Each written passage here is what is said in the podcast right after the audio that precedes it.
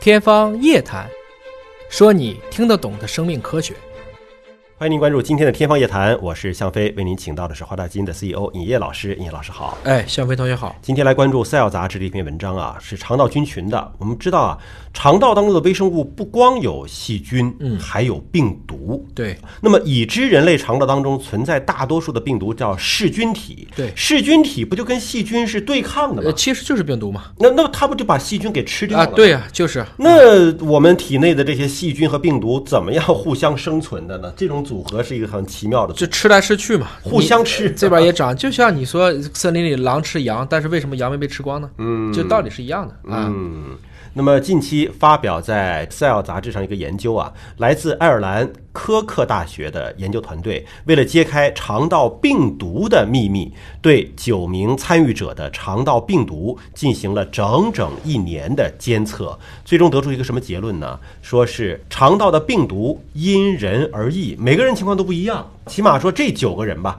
一年时间的监测都是不同的。那么，请尹老师帮我们分析解读一下这项研究。对我们以前看武侠的时候，你经常会说这是一条蛇，蛇边上一定有什么蛇旁边有毒草，啊、有有什么草？毒蛇旁边有毒草毒蛇旁边有解毒草，啊，解毒草有 解毒草，啊、解就毒是草它一个是一个共生关系，啊，有点像这个意思。就实际上，如果你的人的肠道菌群不同，嗯，因为噬菌体是择菌而噬的，嗯它是吃细菌的，它也不是什么菌都吃，那吧是它是专一性的，很多的其实都是很专一的。我专门就吃这个，就你人吃的培养基会喂出菌，嗯，有什么菌就有什么样的噬菌体去吃菌，嗯，所以这就是这个过程。这个从机理上来讲，这是很容易的。只不过这几个老外做的有意思就在于，他们真的监测了一年，最长的那个人他监测了两年，嗯他给出了一个我们想起来是一个很合理的，但是他是从数据上给他证明了。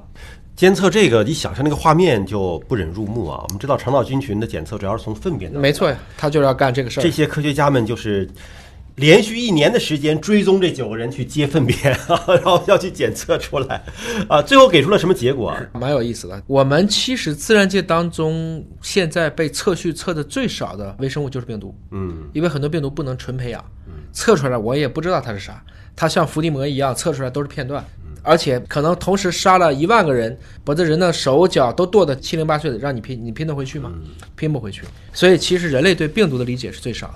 那这个文章呢，首先它是帮助人类去构建了一个肠道内的噬菌体，做成一个参考级数据库，这是一个很重要的一些事情。这里面有一个英国的肠道病毒的专家专门评论了一下说，他证实了一个最近的报道，即成年个体之间没有相同的核心肠道病毒，嗯，但我们是有核心的所谓的骨干菌的，嗯，就是人和人之间虽然它的肠道的菌群的分布不同，但有一些菌，我们认为大肠杆菌啊、乳酸杆菌啊、双歧杆菌呐、这些菌它本身是骨干菌，这个是稳定的，但是病毒却是不稳定的。所以他发现不同的个体之间有更多相同的细菌，却有不同的病毒，所以应该对这些肠道的噬菌体和病毒做更多的研究，确定健康人群的肠道病毒的基线，就是我们反复讲的 baseline。而且要考虑到它的地理分布啊、种族分布啊、饮食习惯啊、生活方式等方面的差异，然后其实可以再通过多一个角度，我们以前老是说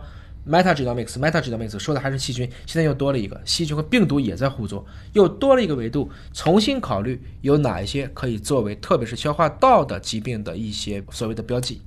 这篇文章的通讯作者，爱尔兰科克大学的微生物学家 Andrew 啊，他说，因为百分之九十九的肠道病毒对于科学界来说是未知的，对所以他们没有办法使用现有的病毒的 DNA 序列对这个数据库来鉴定，就是你是一一看现有数据库里面没这些东西，对，那就相当于是发现了一个新的科研的研究领域。嗯你可能在人体内肠道里边分离出的这些病毒，发现一个就是新发现的，发现一个就是新发现的。那这些病毒反过来和我们人的健康之间又是什么关系呢？它最麻烦的是在于它发现不了，发现发了现不了啊他发现不了，他看见的是一个结果。嗯，这是个很有意思的现象。这么讲吧，在十九世纪的时候，德国科学家科赫提出科赫法则，怎么证明一个传染源？需要在第一个传染病人上分出一种病原，再拿这个病原感染第二个病人，嗯第二病人要产生相同的症状，且还能再分出这个传染源，这叫科赫法则。哦，前提是这个菌能被纯培养，嗯我只培养这个菌能出来。当年做肠道菌群的时候，我们已经知道了，自然界当中最多只有百分之三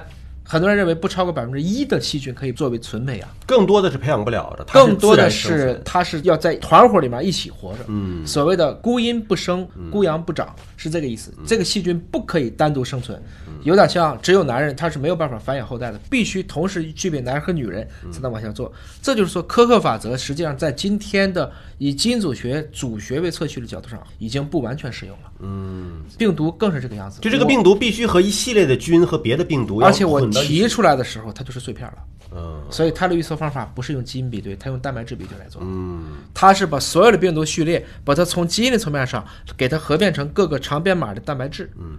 这么能理解吗？它没有看见一个病毒，比如说一个噬菌体，我有五千个碱基。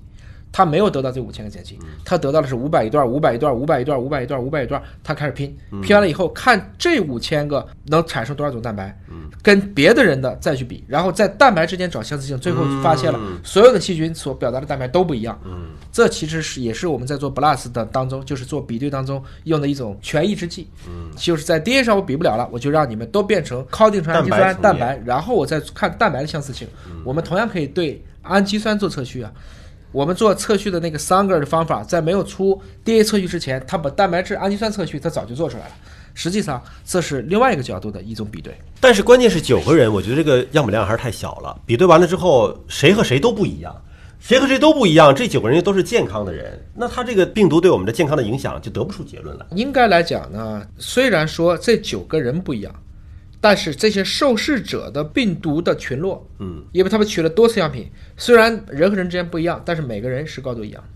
每个人是高度一样他的。是稳定的，嗯它的是稳定的，所以这个意思就比较有意思了。换言之呢，其实是两步宿主关联，第一步是病毒就噬菌体和肠道菌群的宿主关联，嗯第二个是肠道菌和人的宿主关联。实际上这是人养了菌，菌养了噬菌体，嗯他想把这三个事情把它打穿。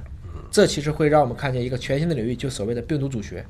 其实它未来的展望，我觉得还是很给我们想象空间的啊。比如说我们现在说到的体内的有一些病毒导致的脑部的神经的焦灼，这不是阿尔茨海默症啊什么就来了吗？假如你能够倒推回去，对吧？改变了你的肠道菌群，就改变了你跟菌群相对应的肠道里的病毒的关系，那是不是就能够改变了因为某些病毒所引起的特异性的疾病了？还挺麻烦的，挺麻烦的其实病毒想去改变它，真的挺难。嗯，噬菌体天然是靠细菌而存在的，噬菌体自己活不了的。嗯，严格意义上讲，病毒都不能纯粹算是一种生命。嗯，因为它是一定要去依靠，它其实有点像我们的线粒体，它是生命吗？依附关系，它是吧嗯个依附关系，它一定要生活在人的活细胞内。只不过线粒体是最成功的病毒，它就跟着嗯你细胞一起复制了。我可以这么去理解。我只能说这篇文章可能更多的是在它的 baseline 基础层面上来讲，给大家描述出来一个新的画卷。没有参加这项研究的华盛顿大学的儿科胃肠病学的专家 Laurie 啊，他说：“我们还没有弄清楚病毒和微生物组在人类肠道当中是如何相互作用的。这些发现呢，可以为未来研究微生物组在发育和疾病当中的作用提供参考，还是比较底层的研究啊。那么这些研究呢，也应该包括了病毒，就是你不光是研究细菌了，病毒也很重要。好，感谢您关注今天的节目，下期节目时间我们再会。”